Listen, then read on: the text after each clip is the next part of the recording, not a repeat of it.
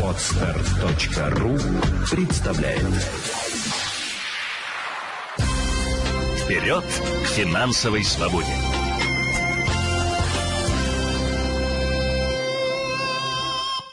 Если у вас есть накопление, счастливый человек, и вы относитесь к большинству, это 86% россиян, они вот э, сформировали полезные финансовые привычки. Это говорит э, опрос крупным, э, крупной страховой компании совместно с банком.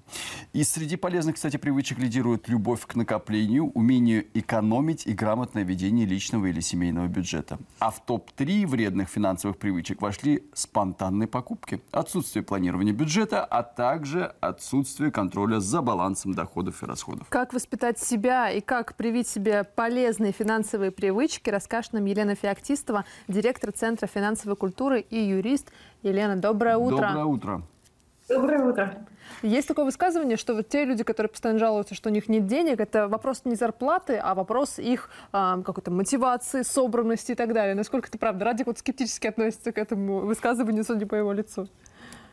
Ну, на самом деле э, это вопрос э, скорее просто привычки. Дело в том, что умение откладывать это не что иное, как навык, который можно приобрести. А, и есть такое, знаете, избитое правило, заплати вначале себе, то есть получил доход и обязательно должен отпилить 20% и отложить. И это правило, к сожалению, не работает на практике, потому что человек отпиливает 20% от своего дохода, откладывает, но где-то там на подсознании у него все равно есть ощущение, что у него есть вот там вот запас на этом счете, и если что-то произойдет, он туда заглянет. И, как ни странно, обычно происходит.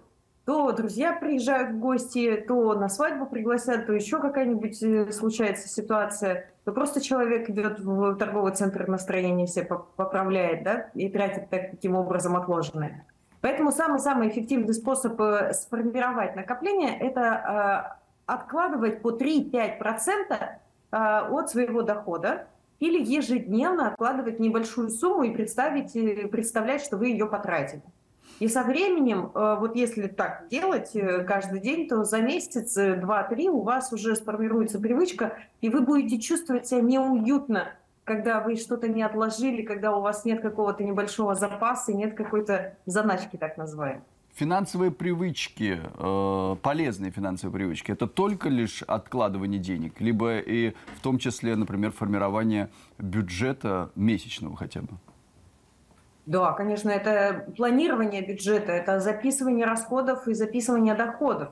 Потому что очень многие люди э, зарабатывают э, ну, не два раза в месяц э, да, аванса зарплата, а бывают какие-то такие переменные заработки. То есть сегодня что-то, послезавтра что-то и так далее.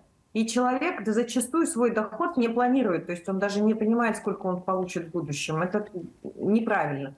Нужно все-таки уметь да, и планировать бюджет, и записывать расходы, доходы записывать, э, смотреть, какие у нас вообще перспективы, чтобы предотвратить кассовый разрыв и не заглядывать в кредитку. Э, вот это все будет полезными финансовыми привычками. А есть ли какие-то привычки, которые, наоборот, у нас деньги забирают? Когда ты смотришь там в конце недели, например, а у тебя ничего не осталось, хотя крупных покупок не было, и вроде как по расчетам деньги должны были быть. Вот на что обращать внимание? Это, знаете, это некое транжирство, которое э, вливается и прикрывается чем-то благонадежным и, и правильным, или, так скажем, абсолютно справедливым и условно допустимым. Например, э, человек э, любит тратить на своих детей или на своих внуков, и реально задаривает их подарками, и задаривает там всякими вещами, развлечениями и так далее. Это тоже может быть неким элементом транжирства. Нужно посмотреть а действительно ли ребенку необходимо столько всего, а не происходит ли здесь закармливание какое-то, вот, перебор какой-то. А, или же люди очень часто тратят много денег на продукты, а, не задумываются о том, что часть продуктов э, портится и выбрасывается. Это тоже такой показатель, что ага, я вот в этом, э, в этом, в этом разделе я транжирю. То есть э, финансовая привычка, она может просто влиться в обычную жизнь и не быть заметной э, такому в повседневной, в повседневной суете. И чтобы ее выявить, нужно обязательно записывать расходы и анализировать свой бюджет. Хотя бы раз в месяц садиться и смотреть, на что у меня деньги ушли и почему столько ушло. И как я могу это сократить. И на следующий месяц уже планировать сокращение на все те же 3-5%, чтобы качество жизни не терялось. Э, не сажать себя на хлеб и воду ни в коем случае, это запрещено, э, потому что человек, который сажает себя на хлеб и воду, сразу же э, попадает в риск именно вот этого вот растраты денег для того, чтобы поднять себе настроение.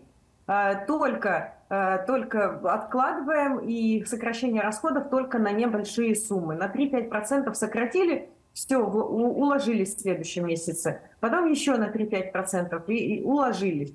И у вас таким образом будет расти все время сумма откладывания в месяц. Вы все больше и больше будете где-то сберегать. Как не потратить э, ту сумму, которую ты создаешь в виде подушки безопасности, так называемой?